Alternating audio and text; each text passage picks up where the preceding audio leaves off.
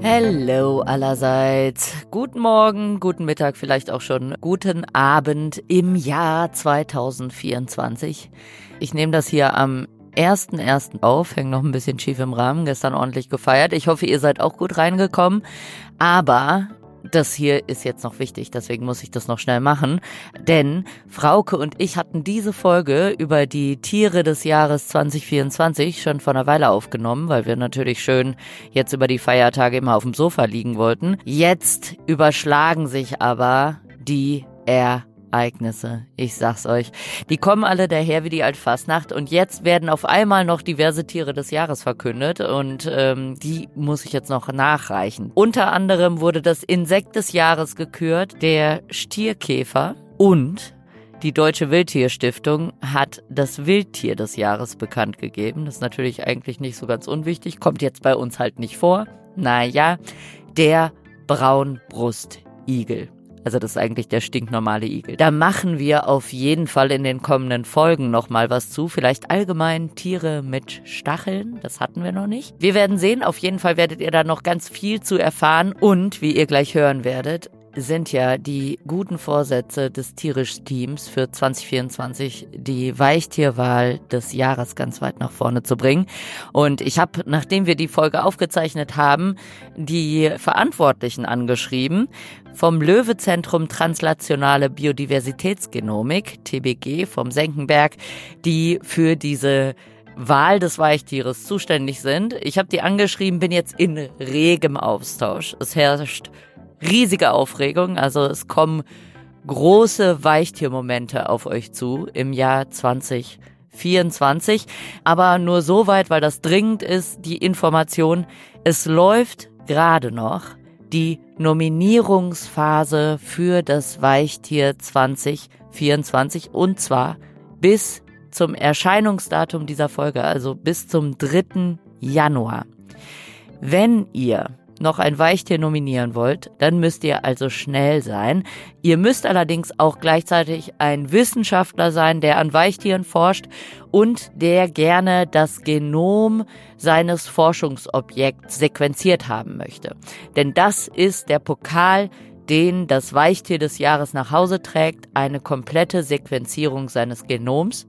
Ich weiß, jetzt ist die Zielgruppe wahrscheinlich nicht so ultra breit angelegt unter unseren Hörern und Hörerinnen, aber falls ihr ein Wissenschaftler seid, der an Weichtieren forscht und sagt, ja, mein Weichtier braucht eine Genomsequenzierung, dann haut rein. Heute könnt ihr euer Weichtier noch nominieren und das öffentliche Voting und das werden wir hier bei Tierisch auf spektakuläre Art und Weise begleiten. Das findet vom 15. März bis zum 14. April statt. Da werden wir auch eine extra Folge Weichtiere machen. Also Leute, schnallt euch an, am 18. April soll dann auch schon die Siegerart des Weichtiers 2024 verkündet werden. Wir sind alle total aufgeregt. Jetzt wünsche ich euch erstmal ein schönes neues Jahr. Kommt gut rein. Alles Liebe und los geht's mit unserer Folge Tiere des Jahres.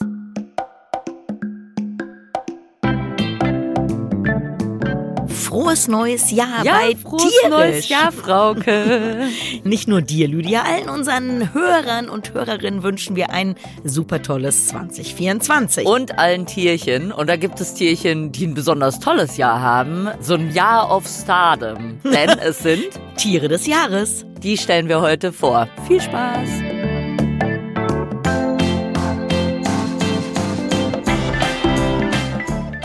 Tierisch. Der Podcast mit Frauke Fischer und Lydia Möcklinghoff, präsentiert von Weltwach.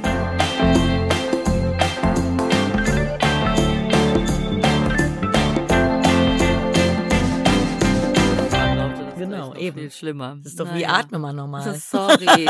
Ich finde, es gibt ja weiß. nichts schlimmer als diese Schlafmeditation, habe ich schon mal erzählt, oder? ja. Wo dann gesagt wird, wie man atmen muss. Das macht mich fertig. dann kann man auf gar keinen Fall mehr einschlafen. Nee. Das ist eigentlich so eine, für so Lastwagenfahrer, die so nachts, die nachts, um Sekundenschlaf zu vermeiden, sollte man die Schlafmeditation ja, das machen, dann nur mit so, dem Atmen. Habe ich jetzt genug eingeatmet? Habe ich genug Luft? Oh, furchtbar. Naja, gut. Also, Tiergeräusch Neujahr 2 ist das zweite. Ist das zweite. Wie man denken könnte wegen zwei. Aber Surprise. Okay. Nee, das ist das erste. genau. Das ist wegen Geheimdienst. So. Der Hahn. Stimmt. Überraschend. Und weil das so wahnsinnig, ich wollte dich ein bisschen in die Irre führen, weil ich dachte, du weißt ja schon so ein bisschen, was die Tiere des Jahres 2024 ja. sind. Und wenn ich eins von denen genommen hätte, dann hättest du es so leicht gehabt. Deswegen habe ich gedacht, hast ich führe dich in die Irre. Genommen, ganz wo man gar nicht weiß, was genau. ist das denn jetzt? Aber du hast gleich super geraten. Aber jetzt kommt noch mal ein zweites Tier. ein Scheiß. Oder ist der Hahn dein Tier des Jahres nee, 2024? Nein, nein. Nee, Hähne gehen einem ja auf den Sack, ne? Also, wenn du irgendwie in der Nachbarschaft einen Hahn hast, hast du eigentlich verloren. Schön auf die richtige Sache drücken. Und jetzt das richtige Tiergeräusch. Ja, ja wahrscheinlich. Ist es die ich, weil ich weiß natürlich, was jetzt die Tiere des nächsten Jahres sind. Ja, das ist wahrscheinlich die Klappersch äh, die, die Klapperschlange, die Kreuzotter. Nein. Oder die Spinne, diese komische Höhlenspinne. Genau. Ich vermute der Kiebitz. Richtig.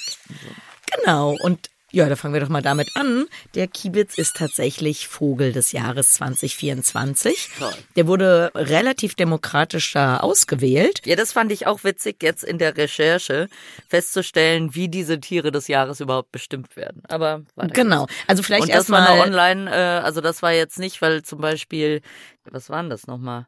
Das Reptil des Jahres wurde von der Deutschen Gesellschaft für Herpetologie und Terrarienkunde gewählt. Ja. Aber zum Beispiel der Fisch des Jahres wurde in einer Online-Abstimmung gewählt. Siehst du? Wir gehen vielleicht mal einen kleinen Schritt zurück. Was für Tiere des Jahres gibt es überhaupt? Also welche Kategorien? Es gibt überhaupt Lebewesen, aber wir machen ja tierisch, nicht pflanzlich. Deswegen genau, haben wir mal Frauke ist direkt ausgerastet, als sie das Gemüse des Jahres 2024 gesehen hat. Das ist nämlich die rote Beete. Ich finde ja rote Beete ah, geil. Nee, ich vertrage rote Beete nicht und ich bin deshalb der. Man dann so. Sagt man dann so. Also ich bin der roten Beete, stehe ich wirklich feindlich gegenüber. Ich weiß nicht, wie das dazu kommen kann, dass die das Gemüse des Jahres sind. Ich mache ab ja. jetzt das ganze Jahr immer, wenn du da bist, gibt's nur Gerichte mit roter Beete, mit Rosinen und Rhabarber und Spargel. Und Spargel. Eklig. Na gut, aber zum Glück müssen wir uns ja mit diesen Pflanzen des Jahres nicht beschäftigen, sondern nur mit den Tieren des Jahres. Und 2024 wird es geben den Vogel des Jahres, mhm. das Wildtier des Jahres, den Fisch des Jahres, das Insekt des Jahres, aber dann noch den Schmetterling des Jahres, die Libelle des Jahres, die Wildbiene des Jahres. Das Weichtier des Jahres. Die Spinne des Jahres, das Höhlentier des Jahres. Oh ja, da gibt's ja dieses Jahr auch echt so ein, äh, wie bei der Grammy-Preisverleihung, genau. wo immer einer, einer alles der mega Hause. alles abräumt. Und es gibt dann noch den Einzeller des Jahres. Was mich ehrlich gesagt dabei wundert, ist, dass es gar nicht das Amphib des Jahres gibt. Weil da hätte ich jetzt gedacht, äh, ist irgendwie merkwürdig, ist aber gar nicht aufgefallen. Ja, genau. Also fand ich irgendwie komisch. Genau, und viele von denen sind noch nicht entschieden. Später wirst du noch was über das Weichtier des Jahres Manchmal zieht sich das offensichtlich hin. Zieht sich hin in Schneckengeschwindigkeit, gehen wir Richtung Weichtier des Jahres. Mehr dazu später. Genau. Also bisher bekannt sind der Vogel des Jahres, das Reptil des Jahres, der Fisch des Jahres, die Spinne des Jahres und mhm. das Höhlentier des Jahres. Toll. Und die wollen wir euch heute vorstellen. Äh, was bringt es einem Tier, Tier des Jahres zu sein? genau. Also die Hoffnung ist, die Aufmerksamkeit einmal, häufig sind es ja leider gefährdete Tiere, also auf den Gefährdungsstatus dieser Tiere zu lenken und mehr Menschen zu begeistern, sich für deren Schutz einzusetzen. Aber manchmal geht es auch, also zum Beispiel beim Höhlentier des Jahres, einfach darum, den Leuten mal klarzumachen, was es eigentlich für besondere Lebensräume gibt und auch Lebensräume, um deren Schutz wir uns kümmern müssen, wenn die gar nicht jeden Tag auf der Agenda stehen. Mhm. Also Tier des Jahres hilft hoffentlich, das Tier bekannter zu machen, vielleicht auch die Naturschutzproblematik, die mit dem Lebensraum etc. verbunden sind, offenkundig zu machen und natürlich auch so ein bisschen so eine emotionale Bindung dahin zu bekommen. Du hast ja eben schon gesagt, der Vogel des Jahres, der wurde ja eben abgestimmt, also es gibt so eine Beteiligungsmöglichkeit mhm. und so kriegt man ja vielleicht auch ein paar mehr Menschen dazu, sich überhaupt dieser ja, Naturschutzthematik irgendwie anzunehmen, der Artenschutzthematik. Lustig bei diesen Online-Abstimmungen, man sieht auch, wie viele Leute sich beteiligt ja. haben. Und ich kann schon mal sagen, doppelt so viele Leute interessieren sich für Fische wie für Weichtiere. Okay. genau, da war ich ehrlich gesagt auch fast ein bisschen überrascht. Also der Vogel des Jahres hat, glaube ich, der Nabu gemacht, diese Abstimmung. Und da haben sich fast 120.000 Menschen beteiligt. Boah, beim Weichtier des Jahres 4.000. Ah, immerhin, oh immerhin. Ich bin die Schnecke, niemand wählt mich. naja, vielleicht wurde auch für die Wahl des Vogel des Jahres mehr Werbung gemacht oder es war ja, irgendwie prominenter. Also, naja.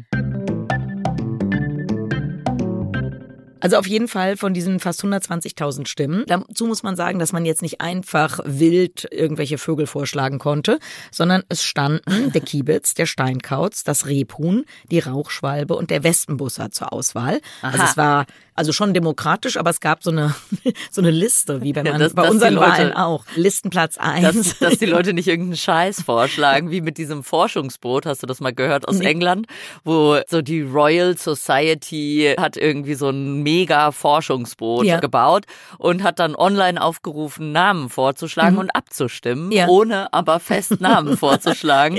Und tatsächlich mit großem Abstand gewonnen hat Boaty McBoatface.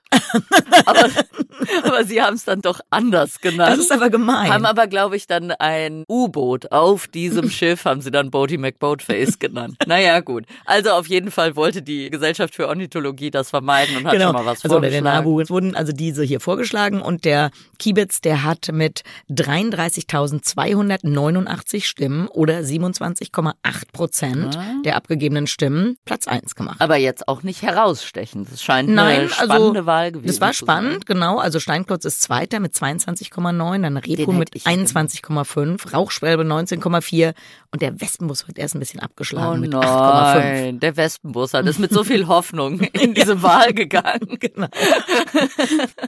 okay, aber Kiebitze sind auch coole Tiere. Ich hätte genau. den Steinkauz gewählt, aber ja. naja. Kiebitze sind coole Tiere und coole Tiere, denen es echt gut zu Gesicht Gebeutelt. steht, wenn sich mehr Leute um sie kümmern.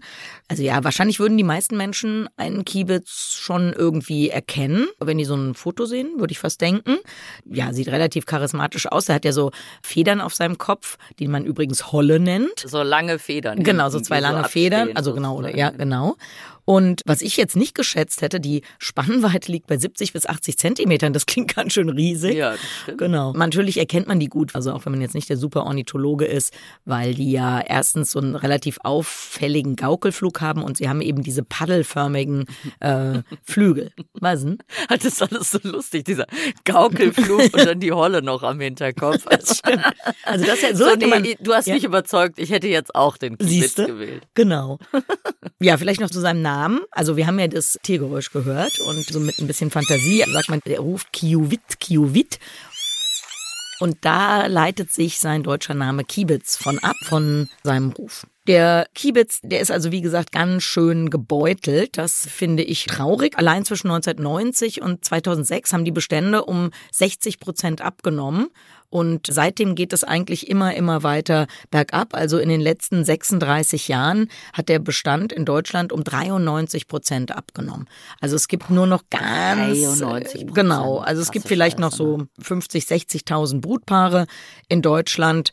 Das klingt vielleicht erstmal viel, aber beim Kiebitz muss man wissen, es ist ein relativ langlebiger Vogel dafür, dass er ja nicht so riesig dann wiederum ist. Also bis zu 25 Jahre werden die alt und das bedeutet, dass wenn die sich zum Beispiel schlecht reproduzieren, dass man das erst nach einer Weile mitbekommt, dass die Bestände abnehmen, weil eben die Erwachsenenvögel ja relativ langlebig mhm. sind.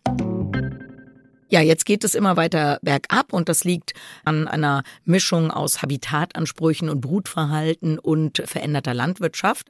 Kiebitze sind Bodenbrüter. Bodenbrüter ist schon mal blöd. Jeder Fuchs, aber auch jeder Hund, jede Katze. Katze. Nicht nur Füchse und Katzen, auch große landwirtschaftliche Maschinen. Genau, und das und ist sowas. eigentlich das Riesenproblem, wenn die Eier gelegt werden. Also, mhm. dass einfach irgendeiner da über die Eier drüber fährt mit seinem Riesentrecker. Das ist aber auch, also jetzt mal ganz kurz Exkurs nach Brasilien. Wir haben mhm. auch Kiebitze, Bronzekiebitze mhm. in dem Fall. Mhm. Und ich bin immer mega im Stress während der Brutsaison, weil ich echt auch immer Angst habe, über eins drüber zu fahren, weil die ja. natürlich super getarnt sind. Mhm. Und die Elternvögel, die laufen ja dann auch weg, wenn du kommst, ja. um dich abzulenken. Ja. Das heißt aber, überall kann dieses verdammte Nest sein. Und ja. ich fahre dann immer echt so wie auf Eiern ah, ja. durch die Landschaft. Genau, also gleich in Afrika. Da habe ich übrigens mal gesehen, das fand ich sehr witzig. Ich saß auf dem Hochsitz, habe meine Antilopen beobachtet und plötzlich hat so ein Lappenkiebitz eine Antilope so mega angegriffen. Beide waren zu Fuß unterwegs und der Kiebitz hat einen riesen Aufstand gemacht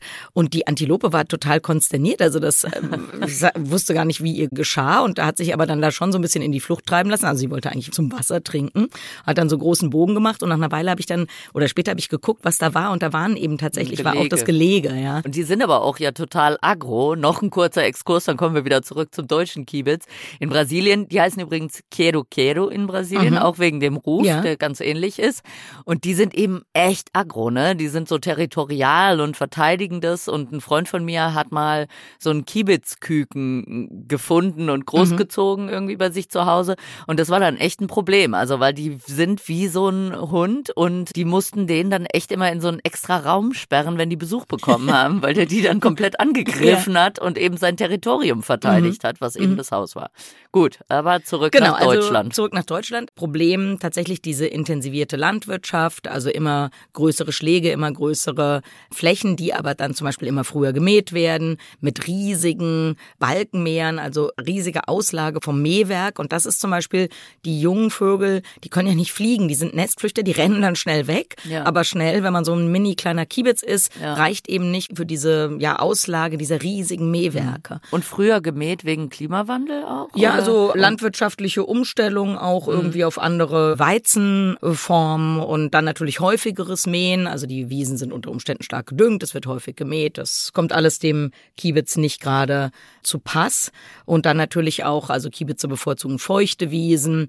Also wir haben ja sehr große Flächen eben auch trockengelegt. Und ja, das bedeutet, dass es für den Kiebitz schlecht aussieht. Und das ist natürlich traurig, weil das ja schon so ein Sympathieträger auch natürlich, ja. wie gesagt, die jungen Vögel.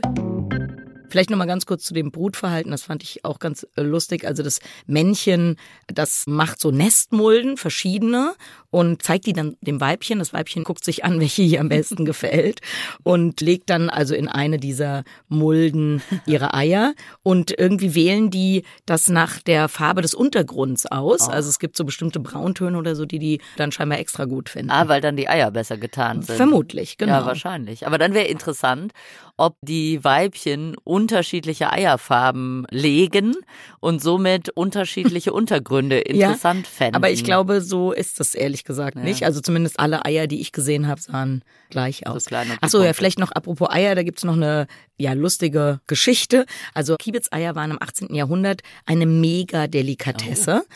Also hier gibt's eine Geschichte vom Kurfürst Friedrich August II. von Sachsen, der im März 1736 die Lieferung von guten und frischen Kiebitzeiern gefordert hat.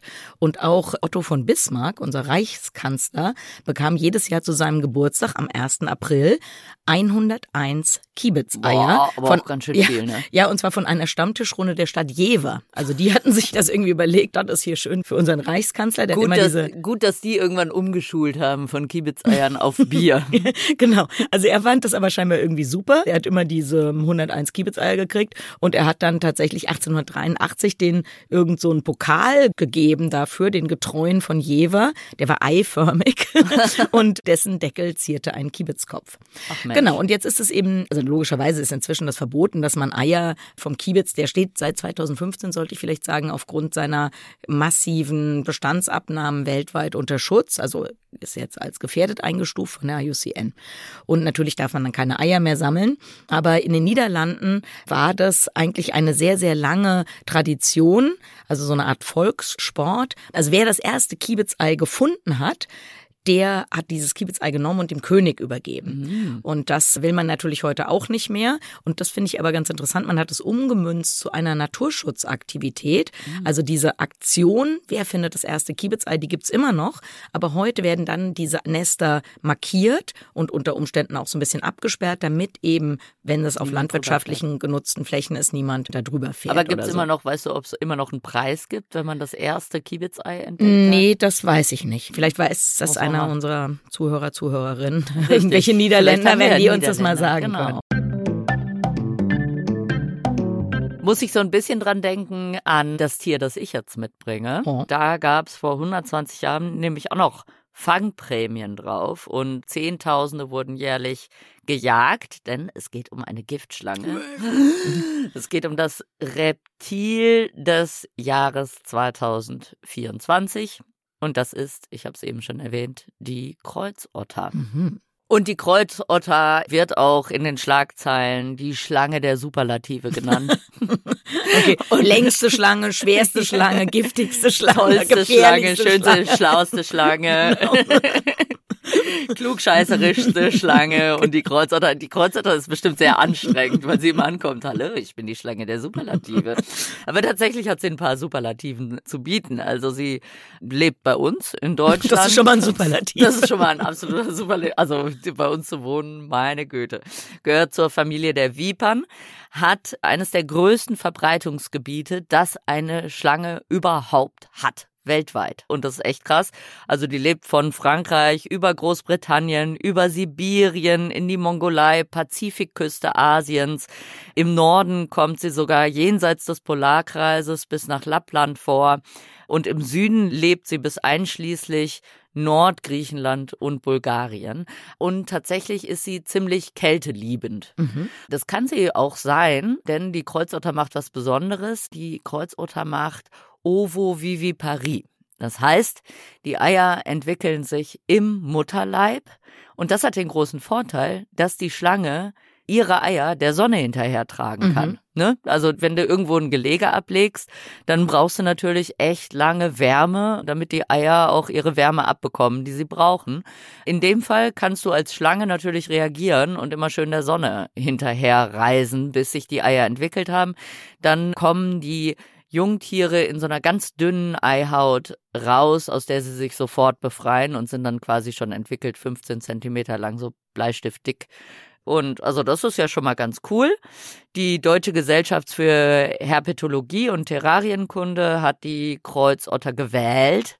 Also da konnte man nicht online abstimmen, zumindest so wie ich das gesehen habe, und begründet ihre Entscheidung damit, dass diese kälteliebende Art ein Verlierer des Klimawandels ist. Und in Deutschland schwindet zum einen ihr Lebensraum, wie wir aber gleich noch sehen, profitiert sie auch vom Waldsterben. Wie es dazu kommt, dazu später mehr.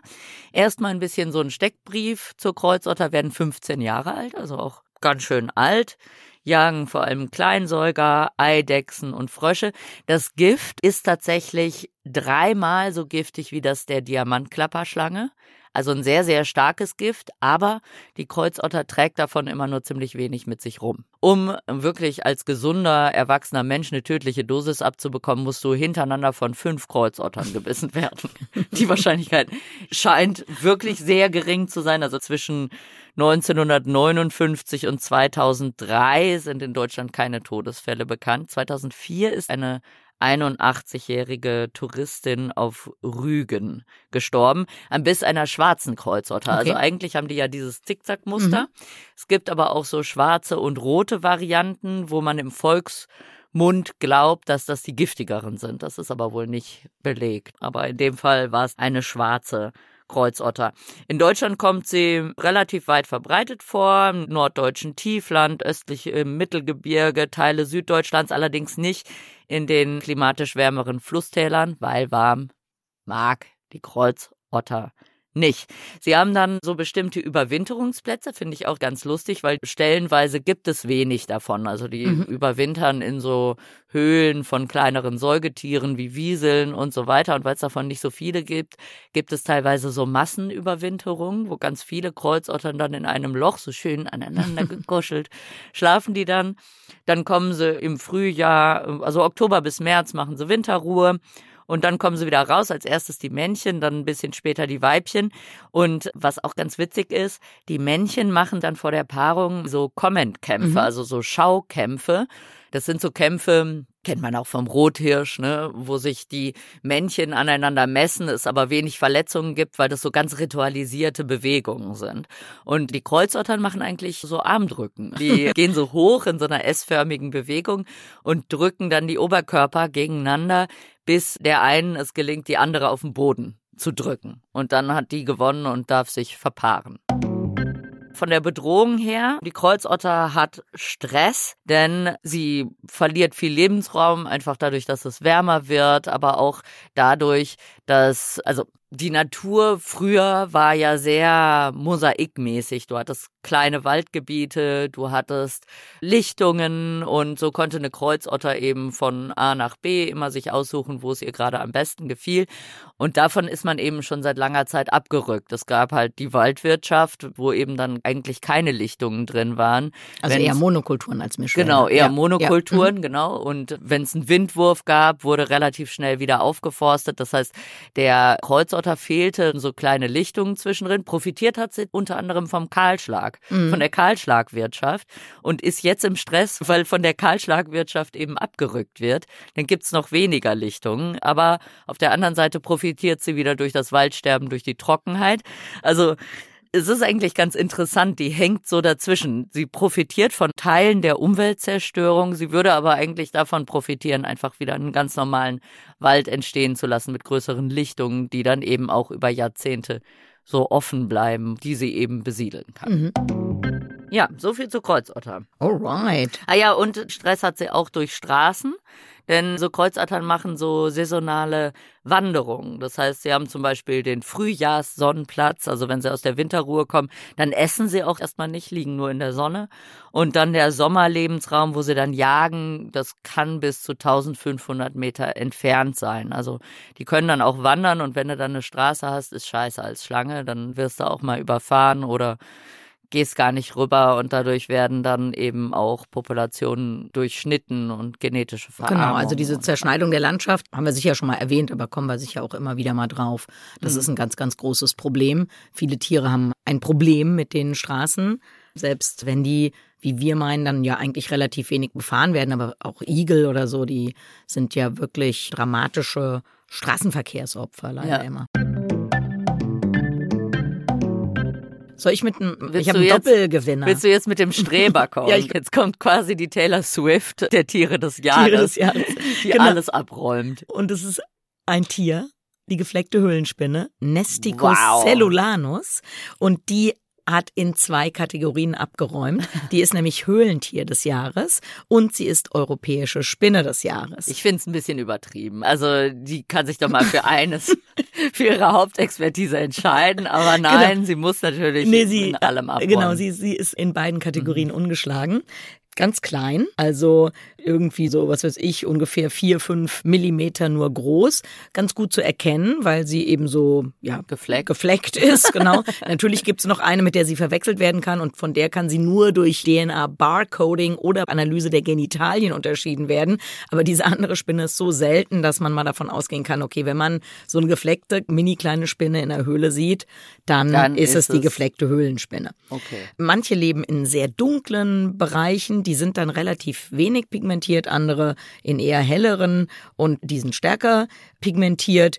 Die leben nicht mehr nur in Höhlen, sondern auch in menschengemachten Strukturen, also in Minen, in Kellern. Manchmal leben sie oder haben sie auch so einen mehr natürlichen Lebensraum, nämlich in irgendwelchen hohlen Bäumen zum Beispiel oder unter irgendwelchen Steinen. Wichtig ist, es muss immer sehr feucht sein. Also was wir sozusagen ein bisschen, wenn einem so die Feuchtigkeit in die Knochen kriegt, ja.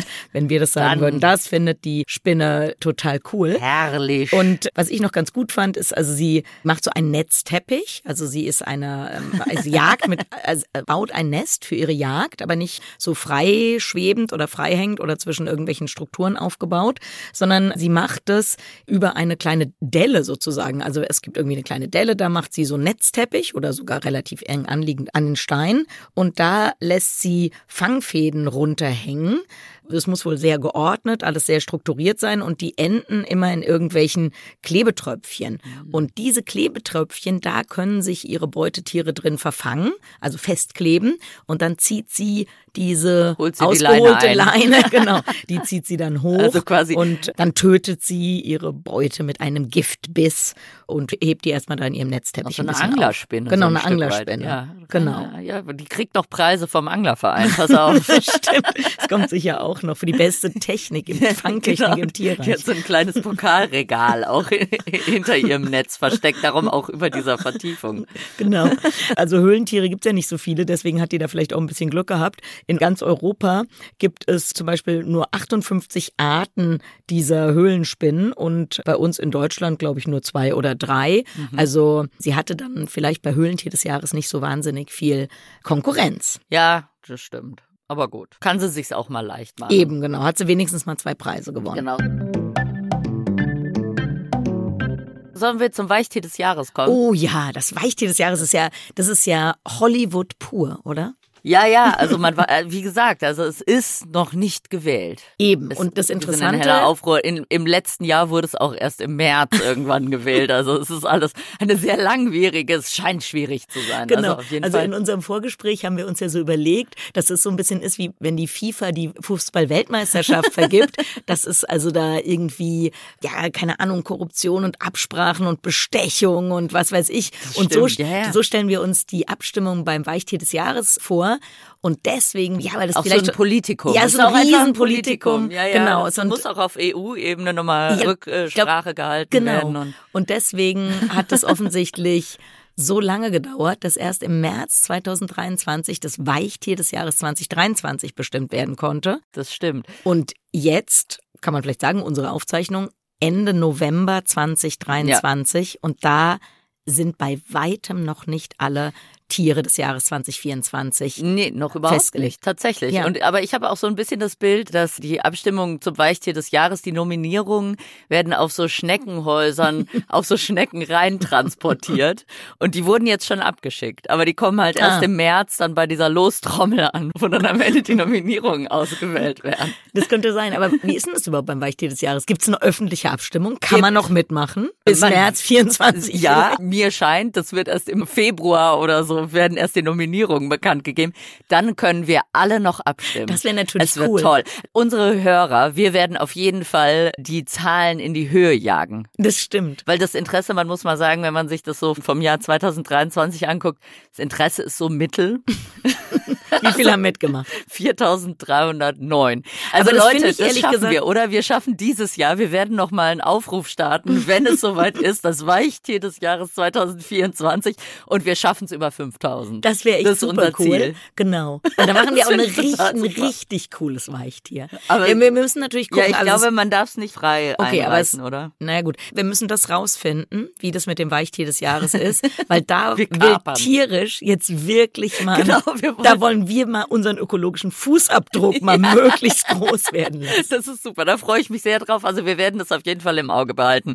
Letztes Jahr war es die chilenische Stachelschnecke, das internationale Weichtier des Jahres, übrigens international. Ah, ne? oh, oh, okay, ist ja was ganz Besonderes. Ja, ja, ja, ja. Und die wurde 1700 Mal gewählt.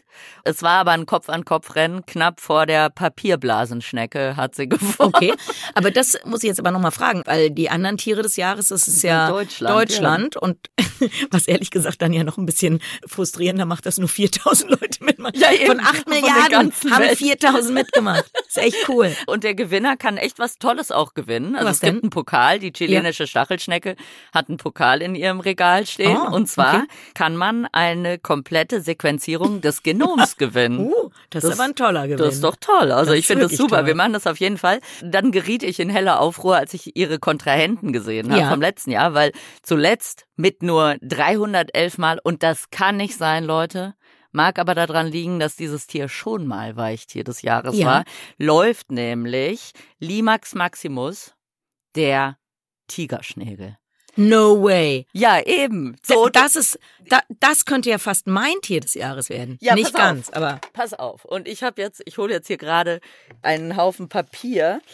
Der Tigerschnägel des Jahres. Äh, Quatsch, der Tigerschnägel. Tigerschnägel des Wir Jahres. machen einfach ist eine der Wahl. Karl-Heinz. Der Der Karl-Heinz ist der. Tigerschnägel des Jahres. Nein, der, der Tigerschnägel war Ja. nämlich schon, wie du hier sehen kannst, das Weichtier des Jahres ist schon ein bisschen abgerobbt, weil ich mir diese, also ich habe hier die Broschüre, Ja. die Originalbroschüre. 2005. Oder? 2005.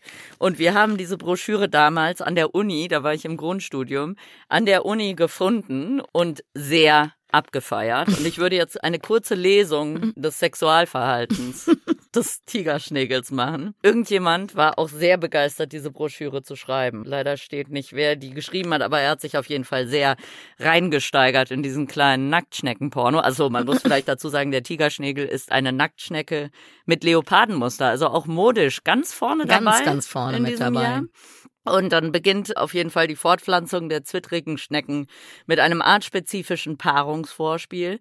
Das paarungsaktive Tier, muss man vielleicht auch so, das paarungsaktive Tier verfolgt den paarungspassiven Artgenossen zunächst auf dessen Schleimspur und stimuliert diesen durch Belecken der Schwanzspitze.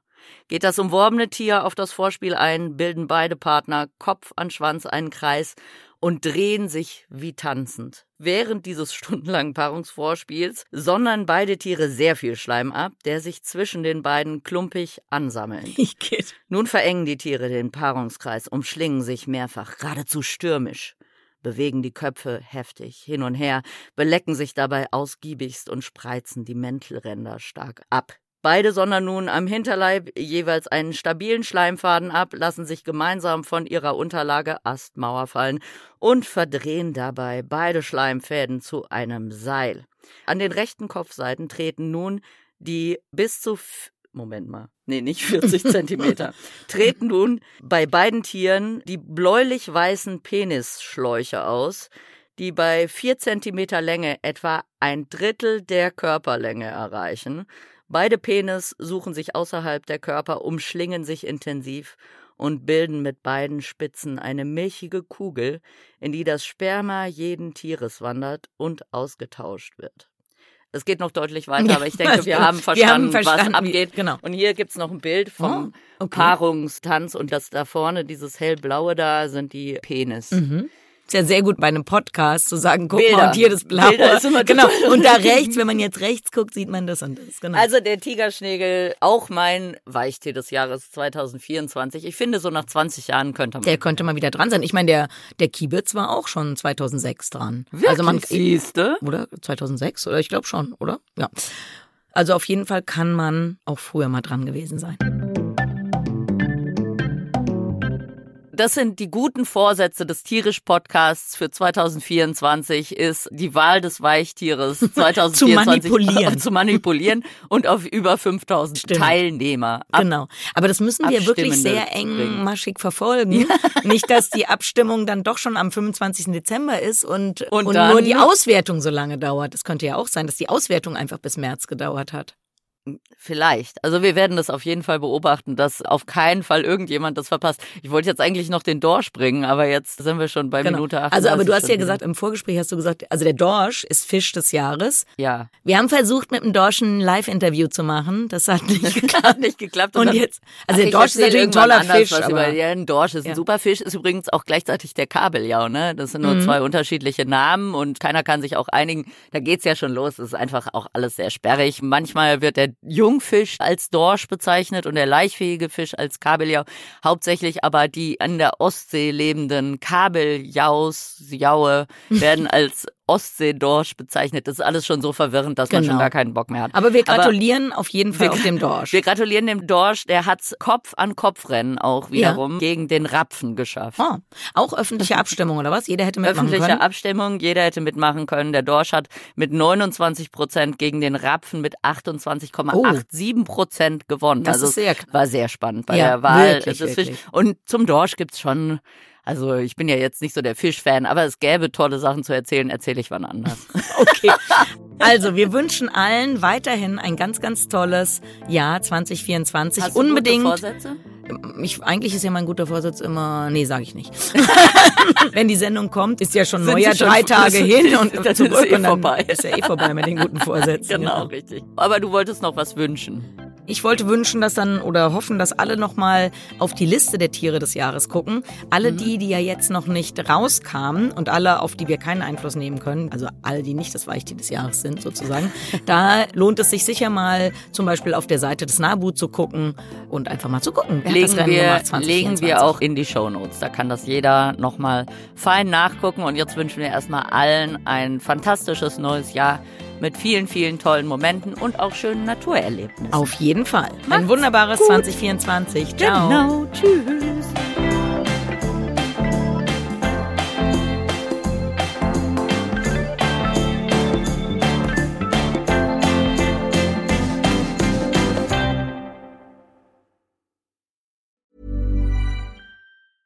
Selling a little or a lot? Shopify helps you do your thing however you cha-ching. Shopify is the global commerce platform that helps you sell at every stage of your business. From the launch your online shop stage to the first real life store stage, all the way to the did we just hit a million orders stage. Shopify is there to help you grow. Shopify helps you turn browsers into buyers with the internet's best converting checkout. 36% better on average compared to other leading commerce platforms because businesses that grow grow with Shopify. Get a $1 per month trial period at shopify.com/work. shopify.com/work.